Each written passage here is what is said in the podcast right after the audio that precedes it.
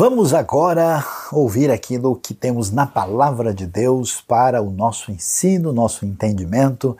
É muito bom estar em sintonia com todos, ainda que à distância. O nosso abraço para todos que estão em sintonia com a IBNU em todos os continentes do mundo, do nosso querido Brasil.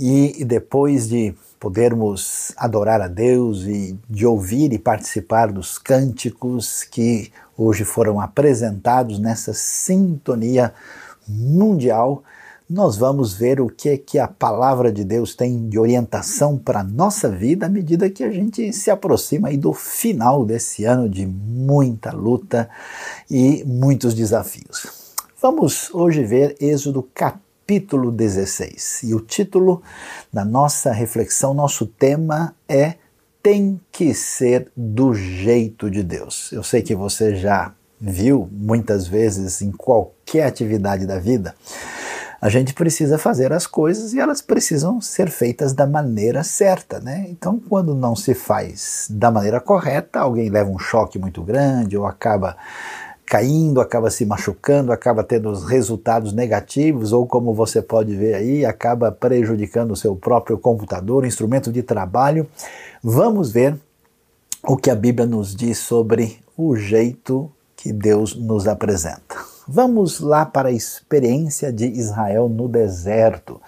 Êxodo 16, a partir do verso 11, a Bíblia nos diz o seguinte: E o Senhor disse a Moisés: Ouvi as queixas dos israelitas. Responda-lhes que ao pôr do sol vocês comerão carne, e ao amanhecer se fartarão de pão. Assim saberão que eu sou o Senhor seu Deus. No final da tarde apareceram codornizes que cobriram o lugar onde estavam acampados. Ao amanhecer, havia uma camada de orvalho ao redor do acampamento. Depois que o orvalho secou, Flocos finos, semelhantes a geada, estavam sobre a superfície do deserto. Quando os israelitas viram aquilo, começaram a perguntar uns aos outros: Que é isso? Pois não sabiam do que se tratava. Disse-lhes Moisés: Este é o pão que o Senhor lhes deu para comer. Assim ordenou o Senhor: cada chefe de família recolha o quanto precisar, um jarro para cada pessoa de sua tenda. Como nós vemos, Israel está na sua experiência do deserto. E essa experiência do deserto ela é muito significativa, porque nós vamos observar aí é, o livro de Êxodo juntamente com a sua sequência no Levítico e no Deuteronômio, nos ajudando a entender uh, como é que Deus trabalha na vida daqueles que estão em aliança com Ele. O que, que nós vemos nessa, nessa lógica bíblica? Né? Nós vemos que Deus liberta o povo do Egito. Né? Lembre-se que eles eram escravos, foram libertados de maneira extraordinária pelo poder de Deus. Né? Nós vemos a, a, grande comemoração da libertação, inclusive no capítulo anterior, no capítulo 15, onde você tem ali o cântico de Miriam tudo que acontece depois que os exércitos egípcios são ali é, vencidos no Mar Vermelho. E aqui, então, nós vemos essa, essa lógica em que Deus liberta o povo. Nesse processo de libertação, Deus se revela e Deus vai trabalhar entre os israelitas preparando esse povo. É muito interessante a gente é, observar ah, como é que esse povo vai passar por um processo de transformação que está ligado com essa libertação, que tem a ver com essa ideia de redenção, de mudança causada pela intervenção do Deus que é o Senhor da história, e ao mesmo tempo em que esse povo começa a conhecer a Deus, Deus se revela quem ele é. Então é interessante que esses textos não têm simplesmente a intenção de contar uma história que deu certo, mas de mostrar quem é o Deus que nós precisamos conhecer. Um Deus que nós não vamos achar pela simples uh, utilização do nosso raciocínio ou pelas nossas próprias considerações, um Deus que se apresenta e se revela e faz uma aliança com Israel. E é interessante porque esse povo vai passar por essa transformação que vai tirá-los da condição de escravos para serem gente liberta para possuir a terra prometida e serem canal de Deus nessa história de redenção. E essa história que nós vamos encontrar aqui, ela é muito clara em dizer como é que aparece esse desafio, porque esse povo, apesar de libertado, apesar de estar tendo o início da sua experiência de conhecer o Deus único que se revela, esse povo mostra o mesmo problema que você e eu temos, que está ligado à realidade do pecado, à realidade do caminho da autossuficiência humana, uh, que é caminhar com a sua própria cabeça e sem perceber o que Deus está fazendo. De modo que eles estão que, com saudades do Egito. Eles estão interessados no menu que havia lá, né? Eles querem comer a comida que tinham lá, estão reclamando. É tão interessante como esse tema é recorrente que você vai ver depois que o livro de Números é um livro totalmente assim marcado, entre outros temas, com a questão da chamada murmuração, da reclamação, da ingratidão, do comportamento humano que se revela entre os israelitas na sua trajetória no deserto. E aqui é interessante.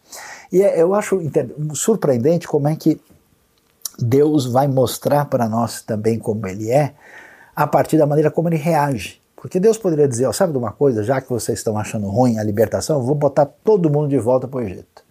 Ou Deus está dizendo, ah, tá bom, vocês estão reclamando, vocês vão ver o que eu vou fazer com vocês. Deus, surpreendentemente, né, é, ouvindo as queixas dos israelitas, conforme nós vemos no verso 11, ele resolve enviar codornizes, imagina só, né? Teve aí tipo frango assado de domingo, né? alguma coisa do, do tipo, né? Que chega para eles e aí é a intervenção divina que vai mostrar a, a sustentação que Deus providencia, que vai ser um tema significativo, essa história do pão de Deus, né, desse maná, inclusive vai ser tão importante que vai ser retomada teologicamente. Jesus vai eh, se apresentar né, como exatamente o pão da vida, ele vai falar que ele é o pão que desceu do céu, ele vai ser, de certa forma, esse novo maná, esse tema vai ser retomado no Novo Testamento para a, a fazer conexões com a nova aliança. E aí a gente vê o que que aparece, né? Surgem esses flocos semelhante à geada, aquela coisa assim branquinha, e os israelitas perguntam o que que é isso, né? E aí é o pão que veio de Deus, porque o Deus que liberta, o Deus que sustenta, o Deus da provisão e o Deus que prepara esse povo para uma caminhada de luta, de vitória e de conquista e de ser uh, sujeito a gente no palco da história da redenção. E caminhando adiante, a gente vai ver, eu fico imaginando né, a experiência dos israelitas no deserto, olhando, vendo aquilo uh, caindo ou que tinha caído, né, e, e, e observando, né, é, a curiosidade, a gente vai ver, inclusive, textos paralelos falam que o, que o, que o maná tinha Uh, parecia uma espécie de um, de um, bolinho que tinha gosto de mel, né? uma, uma consistência, devia ser uma espécie de a, a, a, alfajor doce branco do deserto, alguma coisa semelhante assim, muito peculiar, muito diferente. E eles então milagrosamente são sustentados pela provisão divina, conforme enfatiza aí o livro de Êxodo. Mas quando a gente caminha um pouquinho mais, nós vamos ver uh, o que, que é muito valioso percebermos naquilo que Deus faz na experiência de Israel. A Bíblia diz que os israelitas fizeram como lhes fora dito. Alguns recolheram mais, outros menos. Né? É interessante que Deus não faz o maná cair dentro da tenda, né? não faz ele brotar de dentro do chão, não deixa ele pronto uh, dentro da panela, né? não coloca na boca dos israelitas. Eles devem sair para recolher e eles têm uma orientação sobre isso. Quando mediram com o jarro, quem tinha recolhido muito não teve demais, e não faltou a quem tinha recolhido pouco cada um recolheu tanto quanto precisava. E aí, no verso 19 vem a orientação: ninguém deve guardar nada para a manhã seguinte, ordenou-lhes Moisés. Todavia, alguns deles não deram atenção a Moisés e guardaram um pouco até a manhã seguinte. Mas aquilo criou bicho e começou a cheirar mal. Por isso Moisés irou-se contra eles. Mas não é possível. Né? Cada manhã todos recolhiam o quanto precisavam, pois quando o sol esquentava, aquilo se derretia. No sexto dia, recolheram o dobro, dois jarros para cada pessoa, e os líderes da comunidade foram contar isso a Moisés. Então, a provisão divina, o maná, que faz parte desse processo de revelação divina, quando nós vemos Deus orientando o seu povo, e esse processo do agir, e da palavra divina dada, a orientação que vem de Deus, mostra para a gente uma decisão importante que nós temos em relação à vida. É, a pergunta é quem é que está com a, a, a diretriz na mão? É, o que, que Israel vai aprender no deserto? Como é que é essa jornada redentiva? Israel vai entender que depende de Deus.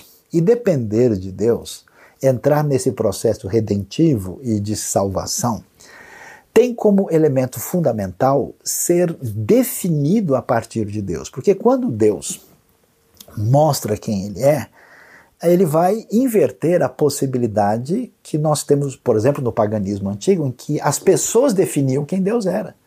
Então, como é, como é que é, é o mecanismo da idolatria? A gente define quem Deus é.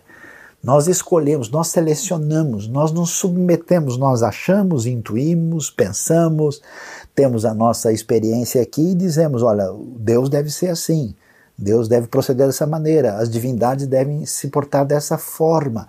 E o grande desafio que estabelece uma relação de distinção plenamente é a ideia de que Deus se revela e se revela pelos seus atos redentivos e de libertação que são acompanhados pela sua palavra, pela sua orientação, pela sua ordenança, pelos seus mandamentos. Então, o Deus que define, e aí nós temos que pensar né, em que medida nós vamos de fato compreender essa realidade e esse Deus orienta, por isso que é muito interessante que todas as diretrizes daquilo que é chamado de lei de Deus, elas estão aí entremeadas nesse momento da história da redenção de Israel. Né? A, a salvação chega junto com a apresentação da vontade divina. Então, Deus traz a orientação. Né? A própria palavra lei, Torá, significa instrução.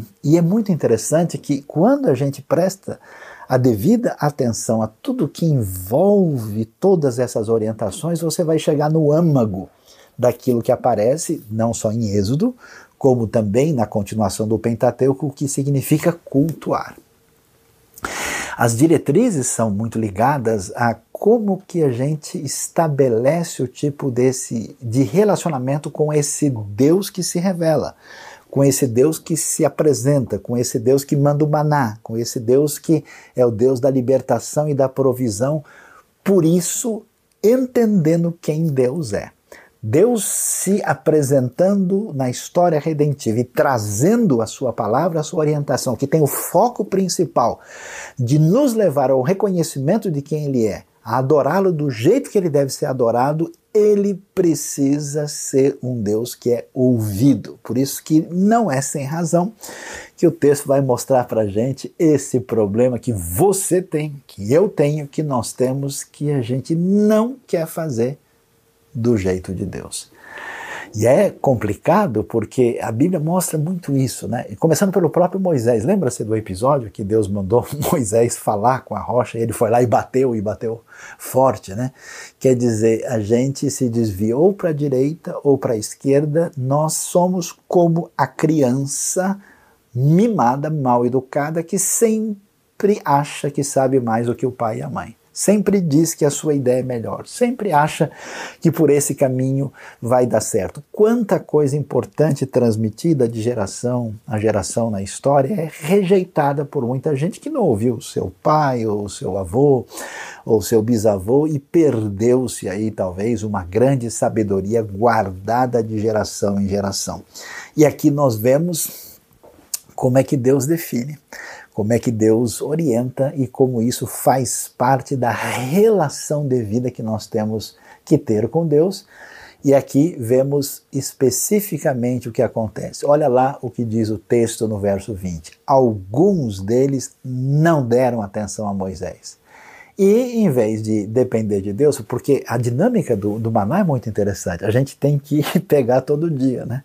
Mas como assim pegar todo dia? Amanhã eu quero dormir até às 11, né? Eu vou pegar depois, né? Então faz o seguinte, vai logo e pega mais. Né? E veja lá que criou o bicho e começou a cheirar mal. Ou seja, a dinâmica de Êxodo 16 diz o seguinte, ó, Deus deu uma orientação. A sua palavra disse o seguinte, a sua provisão com a sua bênção chegou aqui e nós devemos atender aquilo que foi dito. E, surpreendentemente, essa diretriz divina tem muitas vezes uma maneira um pouco diferente de acontecer. Vimos a sequência do verso 22, entrando no 23, que lhes explicou, diz o texto, foi isto que o Senhor ordenou. Amanhã será dia de descanso, sábado consagrado ao Senhor. Se os israelitas precisavam entender quem Deus era na dimensão do seu espaço, precisavam entender quem ele era também na dimensão do tempo. Por isso, esse tempo agora é um tempo de reconhecimento de que Deus define as coisas, que Ele é Senhor e que Ele está na sua experiência de viver no meio do seu povo, trazendo redenção. E, portanto, um dia é consagrado ao Senhor, é o Shabat, é o sábado de descanso totalmente dedicado ao Senhor. Por isso que acontece, agora a coisa muda de figura. Né? É, olha que coisa. O maná se comportava de um jeito durante a semana e no sábado era outro. Eu acho muito interessante que tem muita gente que quer fazer tudo quanto é explicação da Bíblia do ponto de vista natural. Né? Não, olha, tem alguns até que diz, não, o maná continua caindo em alguns lugares do mundo, é um tipo de coisa que aparece no deserto. Agora, como é que explicar que esse maná só serve para dois dias no sábado? Qual é a explicação naturalista que consegue entender o texto da maneira que ele merece ser observado. Não é possível. O texto mostra uma ideia nítida da ação de Deus no meio do seu povo. Ele prossegue e diz: assem e cozinhem o que quiserem, guardem o que sobrar até a manhã seguinte. E eles guardaram até a manhã seguinte, como Moisés tinha ordenado, e não cheirou mal nem criou bicho. Então você está entendendo? Preste atenção. Nós só temos três caminhos básicos na vida para lidar com a diretriz da nossa caminhada. Você não tem, não tem opção. Ou você vai seguir a sua própria cabeça, ou a sua própria intuição, você vai ser senhor de si mesmo e vai dizer: olha, eu gosto assim, eu sinto assim, eu penso assim, eu quero assim, ninguém tem nada a ver com isso, eu me amo, não posso mais viver sem mim, eu dou as ordens na minha vida e ponto final. Ou você vai dizer: não, olha, eu reconheço um elemento fora de mim e eu acompanho a moda, eu acompanho a sociedade, eu acompanho essa ideologia X, eu acho que esse tipo de pensamento, há pessoas que pelo menos né, tenham um nível de humildade que vão além de si mesmo e dizem, olha, esse pensamento é melhor. Essa filosofia faz sentido. Olha, o comportamento da sociedade aqui parece ser o melhor. Eu vou seguir tal tendência. A pessoa então se apresenta para se dedicar ou se conformar a qualquer proposta humana de entendimento e leitura da realidade da vida. E a outra opção é eu vou me submeter àquilo que o Senhor disse. Eu vou ver o que foi que Deus revelou sobre isso. Ou sigo a mim mesmo, ou sigo um grupo maior além de mim, ou eu sigo a orientação divina. Portanto, é interessante que não há como manipular aquilo que Deus apresenta e não há como ter domínio simplesmente pelo nosso entendimento limitado a respeito daquilo que Deus apresenta. O maná funciona de um jeito na semana, de outro jeito quando chega no sábado. Não cheirou mal, nem criou bicho. Comam-no hoje, disse Moisés, pois hoje é o sábado do Senhor, hoje vocês não encontrarão no terreno. Mais um desafio para quem tem uma, um enfoque meramente naturalista do texto: não caía maná no sábado, porque era enviado por Deus, porque é pão do céu, porque tem a ver com esse momento de intervenção especial de Deus na história. Durante seis dias vocês podem recolhê-lo, mas no sétimo dia, o sábado, nada acharão. E é interessante, porque quando a gente ouve isso, eu fico imaginando aqueles israelitas que se achavam muito inteligentes. Como assim? Por que, que eu tenho que pegar todo dia? Eu vou logo pegar um monte, né? porque aí eu tenho na manhã seguinte. Não deu certo. Aqueles que não deram atenção e saíram no sábado para procurar, e hoje não caiu. Por quê? Porque precisa se ouvir o que foi que Deus disse de acordo com a sua orientação. E olha lá o verso 27 de novo, olha a gente na fita, olha como a gente acha que a gente sabe como driblar a diretriz divina. Apesar disso, no sétimo dia, o sábado, né, o que, que aconteceu? Alguns deles saíram no sétimo dia para recolher, mas não encontraram nada. Então o Senhor disse a Moisés: Até quando vocês se recusarão a obedecer aos meus mandamentos e às minhas instruções? Quer dizer, você sempre vai ter o desafio de escolher uma diretriz na sua vida. Ou você se submete a si mesmo e ponto final, ou você se submete a um outro elemento escolhido, né? Como diretriz da sua vida, como acontecia no meio dos israelitas, eles tinham a proposta dos cananeus, o culto a Baal, né, aquilo que vinha também dos filisteus e outras possibilidades, ou eles se sujeitam ao que Deus revela. Então, o que, que a gente aprende na história do maná é do jeito de Deus. Não entendeu ainda? Vamos explicar de novo. É do jeito de Deus. Ah, mas eu não entendi muito bem. A pergunta não é se a gente entendeu. A pergunta é se nós entendemos que a diretriz divina tem autoridade sobre a nossa vida. Por isso, você vai ver várias vezes no texto essa expressão como o Senhor tinha ordenado, como Moisés eh, ordenou ao povo, conforme aparece no hebraico a expressão kasher. Kasher quer dizer como ou conforme, e é uma expressão que inclusive que a tradição judaica consolidou inclusive para falar das orientações ligadas à alimentação que marcam o judaísmo até hoje. E aí, essa expressão kasher quer dizer em conformidade com. Ela aparece, mas muito nas escrituras, e a frase é interessante, porque a ordem que vem das Escrituras, que marca toda essa convicção histórica da fé protestante, evangélica, das igrejas batistas, de tudo aquilo que marca essa tradição conhecida como sola escritura, está fundamentada nessa ordem que diz para a gente que é do jeito de Deus. Em hebraico se diz Kasher Tzivah Yehovah. Kasher Tzivah Adonai conforme o Senhor tinha ordenado, conforme o Senhor ordenar ou conforme o Senhor ordenou, né? Essa frase aparece muitas vezes e ela se repete não só no Pentateuco, mas em outras partes da Bíblia, para mostrar exatamente essa ideia decorrente de que Deus se revela, Deus define e essa caminhada na direção da plena libertação daquele que foi escravo para possuir a terra prometida, ela é uma proposta que envolve a pessoa fazer as coisas do jeito que o Senhor ordenou. Aliás, isso é assim na vida. Como é que você faz quando você vai fazer um curso? Quando você vai ser aprendiz de qualquer técnica?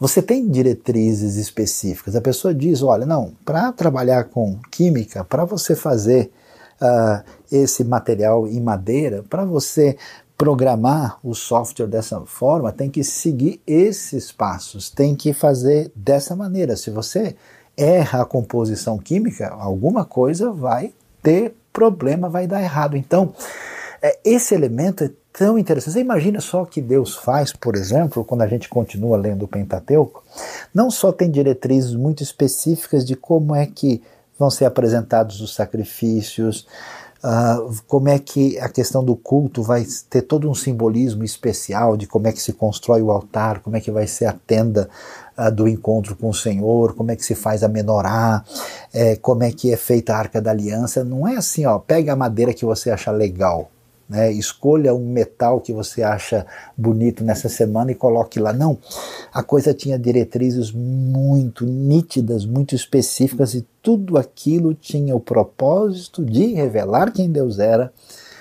e quem Deus é, é, e revelar como é que a gente lida com Deus, e são maneiras concretas de ensinar elementos específicos que influenciam a nossa vida e nos direcionam corretamente na caminhada.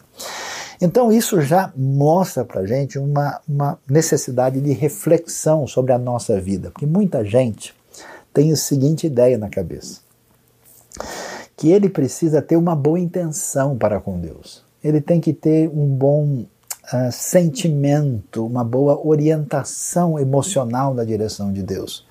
Mas essa pessoa, por exemplo, não acha que ela precisa conhecer bem a palavra de Deus ela, ela não entende que ela precisa é, compreender os detalhes daquilo que Deus mostrou e revelou. E, consequentemente, porque a coisa fica na base meramente do coração, a pessoa nem acaba conhecendo o Deus que se revelou nas Escrituras. Ela fica confusa e perdida teologicamente. Ou às vezes escolhe um aspecto que tem ligação com Deus e outro ela rejeita. Às vezes ela é, faz da Bíblia assim uma espécie de, de material disponível como se fosse num rodízio de uma churrascaria. Fala, ah, hoje eu quero picanha, né? Ah, hoje eu quero polenta e arroz de carreteiro, né?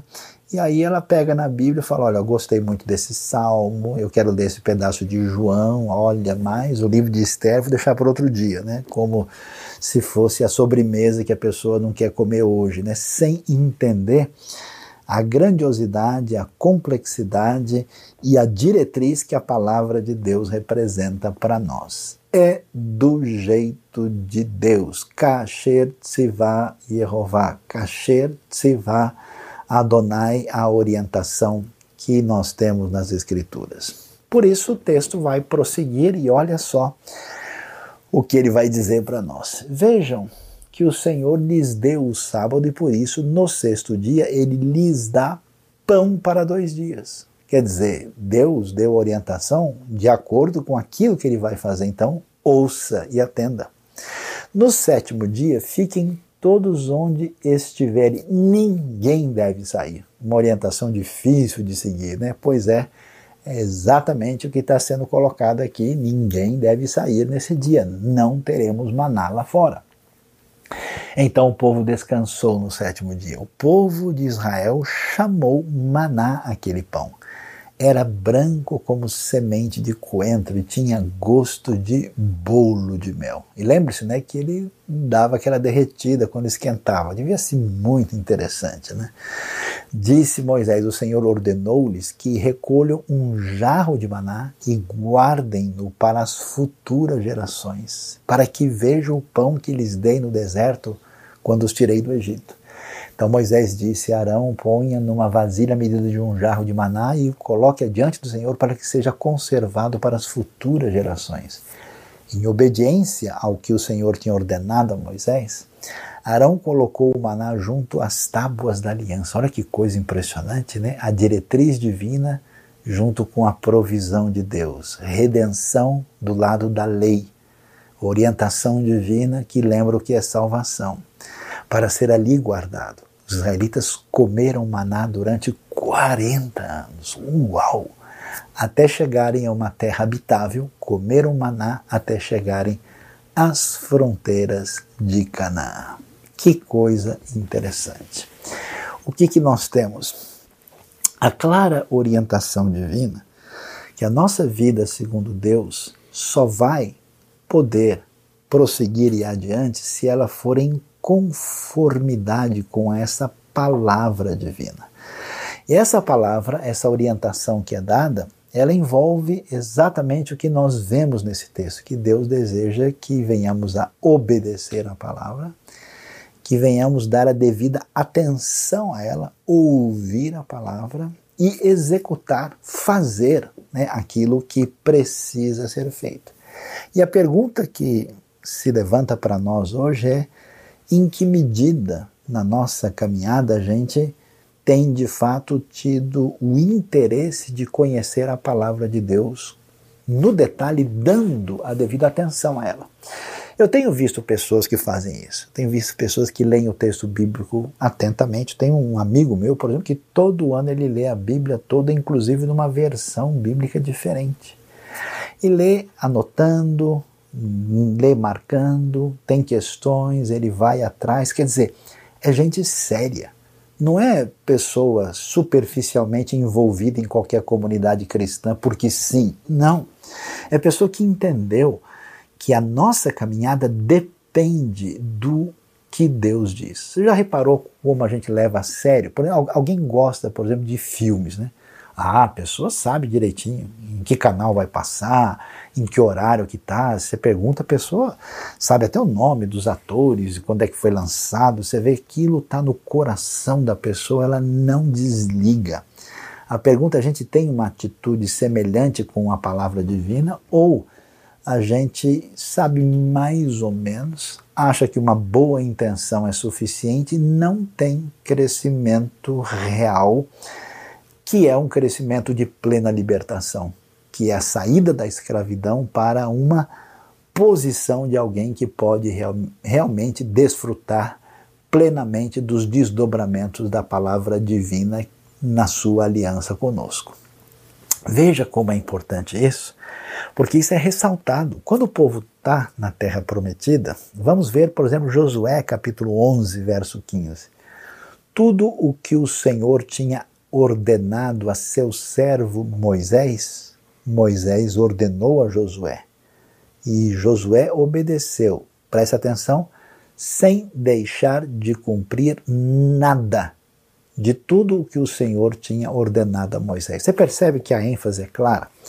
A palavra divina está dada, essa palavra que permanece para sempre na linguagem do Salmo 119, que tem uma amplitude e diversidade chamada de testemunhos, de decretos, de mandamentos, de instruções da parte do Senhor, de lei do Senhor, de estatutos do Senhor, ela vai passando de geração em geração, não só como código, mas como aquilo que representa a referência que deve ser considerada. Veja que Josué não deixa né, de cumprir nada de tudo que o Senhor tinha ordenado a Moisés. E isso também é verdade no contexto da própria comunidade de Israel no livro de Números, onde essa frase aparece muitas vezes, Kasher Tzivah Adonai. Os israelitas fizeram tudo exatamente como o Senhor tinha ordenado a Moisés. Inclusive é interessante que aqui, uma coisa que a gente não pode imaginar, porque o capítulo 1 de Números inicia, por exemplo, a ordem do recenseamento. Imagina só, tem que contar todo mundo, um por um. Mas para que isso? Ah, pessoal, Deus não está interessado, já ouvi isso tantas vezes na minha vida, Deus não está interessado em números. Deus quer o coração, é a cardiofilia evangélica. Será que é isso mesmo? Então era importante que cada pessoa fosse parte do projeto de Deus, cada um contado individualmente. Vai dar um trabalho muito grande. Eu não entendo a razão, mas foi isso que o Senhor ordenou. Tudo exatamente como ele tinha ordenado. E esse recenseamento era importante porque esses escravos agora virariam soldados do exército de Deus para a luta contra os inimigos, para possuir a terra. É importante contar um por um. Os levitas não são contados, porque eles não vão fazer isso, eles têm outro papel. tudo está devidamente encaixado. Preste atenção, se você não entende o que a Bíblia diz, se você se confunde, o problema não está com o texto. O problema está na limitação que a gente tem do entendimento da palavra de Deus que foi dada como orientação para nós. Portanto, por que, que essa palavra, além de revelar quem Deus é, de definir o caminho por onde a gente deve andar, de fazer distinção se a nossa caminhada está no caminho certo ou errado.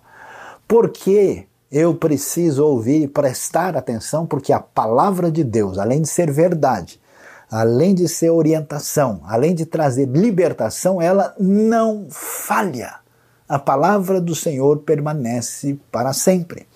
A palavra profética do Novo Testamento é enfatizada que ela se cumpriu. Jesus vai falar da lei divina e diz que não vai falhar mas nem um pedacinho, nem um, um, uma letra iod pequena e um pedacinho de letra que diferencia uma da outra até que tudo se cumpra. Então veja o que Josué 23, quase no final do livro, diz. Agora estou prestes a ir pelo caminho de toda a terra. Josué está no momento do desfecho da sua trajetória, do seu ministério, ele que sucedeu a Moisés e entrou na terra, levando o povo que anteriormente fora escravo e agora se torna possuidor da terra prometida, conforme a aliança feita com Abraão. Vocês sabem lá no fundo do coração e da alma, olha que coisa bonita, que nenhuma das boas promessas, ou seja, das boas palavras que o Senhor, o seu Deus, lhes fez, deixou de cumprir. Então preste atenção, você que ouve hoje. A palavra de Deus é palavra de Deus e ela não irá falhar e ela irá se cumprir. Portanto, nós precisamos dar uma atenção diferenciada, porque tudo que a gente ouve, né, opinião pessoal, proposta particular, eu, eu, eu, leio histórias de indivíduos que tiveram convicções pessoais e que se levantaram contra o mundo e pensaram assim, e eles são apenas uma pequena página da história que já foi esquecida grandes ideologias, propostas filosóficas aqui que foram assim, né? Às vezes eu vejo fotos antigas, documentários e a gente vê certas coisas que são tão engraçadas. Nossa, como é que as pessoas agiam assim? Que tipo de peruca é essa que se usava? Que coisa mais estranha, né? Tudo aquilo teve uma glória pequena e limitada que se foi e não tem mais nenhum sentido ou impacto na história. Mas o que Deus falou permanece nenhuma das suas boas promessas jamais deixou de se cumprir. Olha lá, todas se cumpriram, nenhuma delas falhou. Mas preste atenção.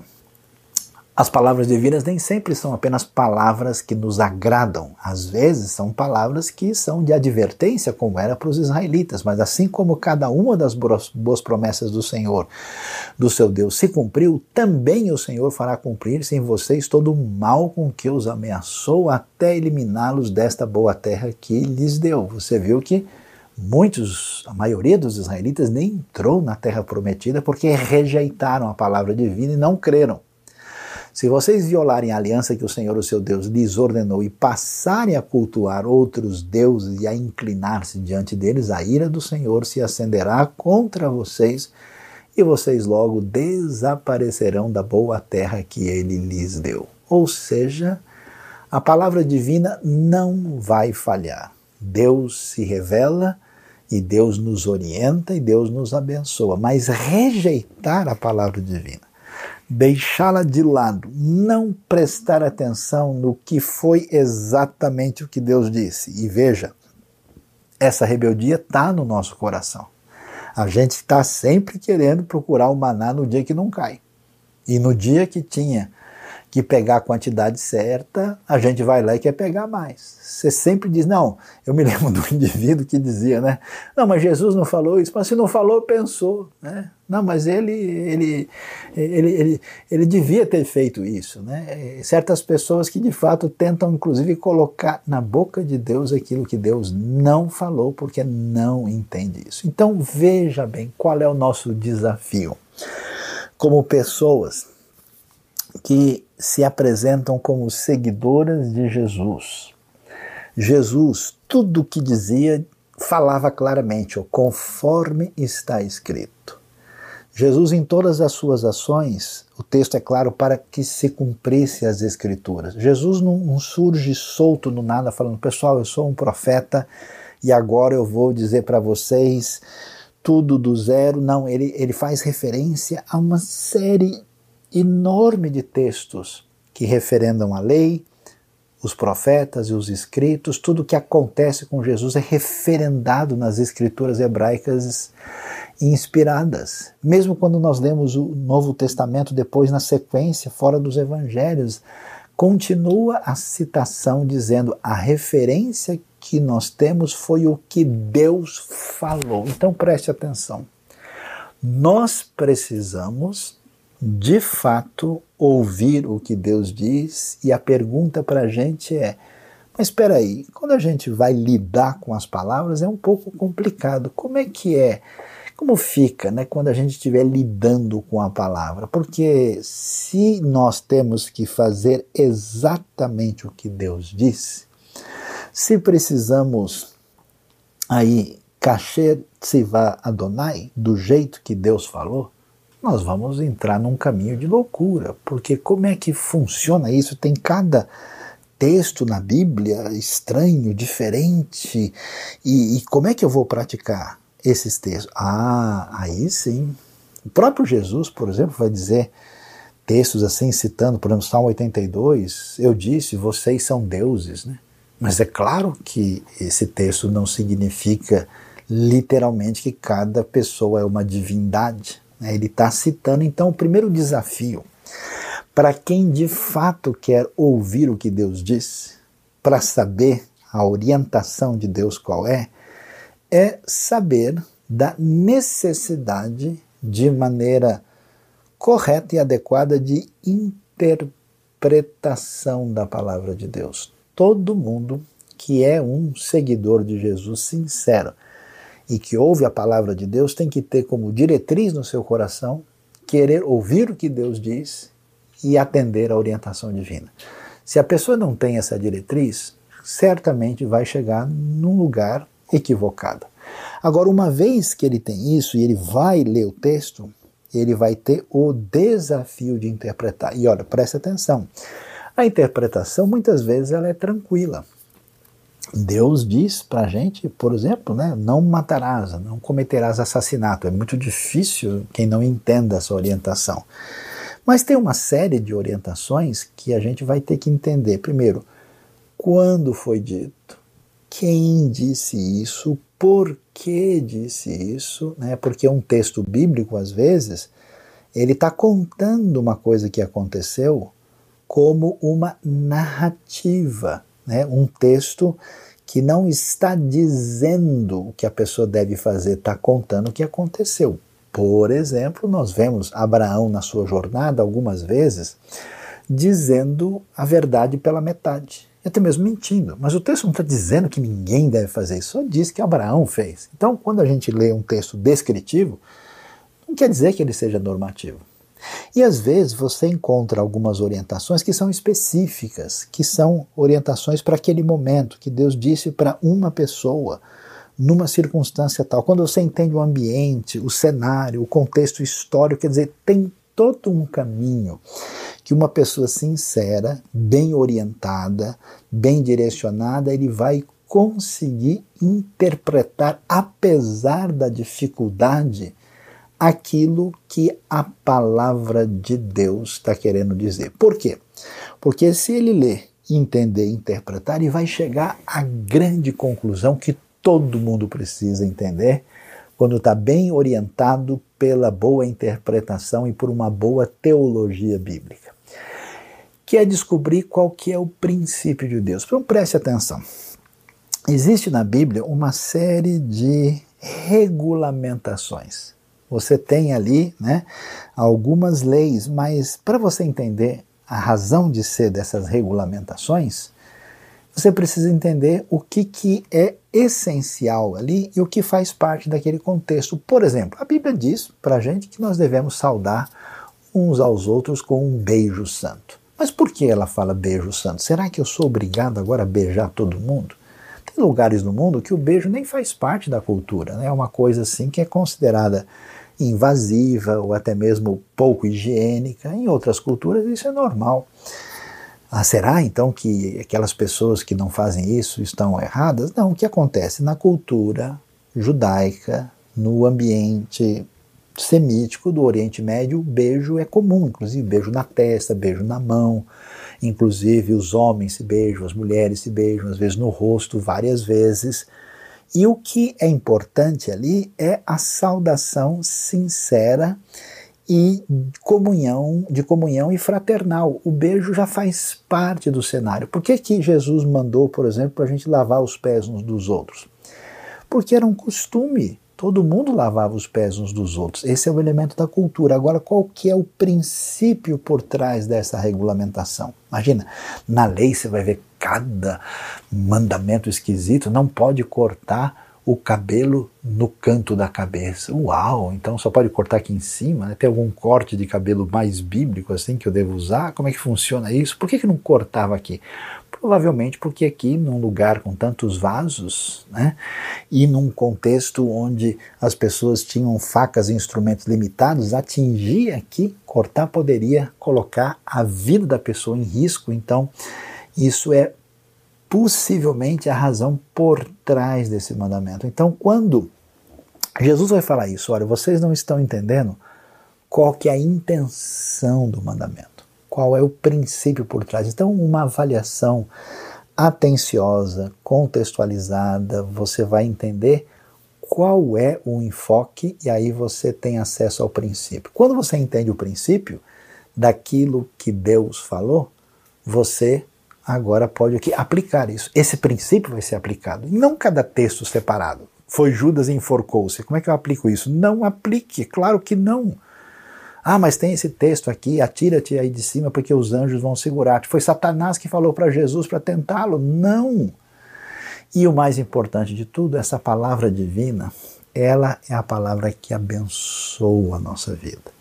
Essa palavra é impressionante porque ela conserta os nossos caminhos, ela nos leva ao arrependimento, ela nos leva a retornar devidamente a Deus, ela nos leva ao contato adequado com os outros, ela nos leva a servir. Ela, ela é interessante como o Salmo fala que ela é fonte de prazer, de satisfação, ela é mais doce do que o mel, ela renova o nosso coração, ela é o verdadeiro maná, melhor do que bolo de mel, e ela deve abençoar a sua vida. Por isso, neste final de ano, não sei como é que foi o seu relacionamento com a palavra de Deus.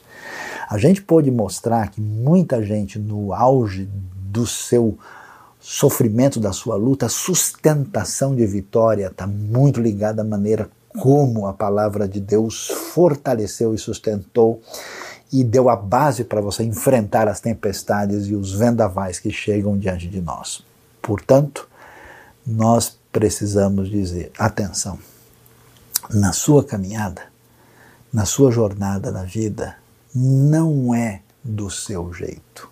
Como eu tenho visto gente falar: não, se não for do meu jeito, eu não quero. Ou é assim ou acabou. Não, não dá.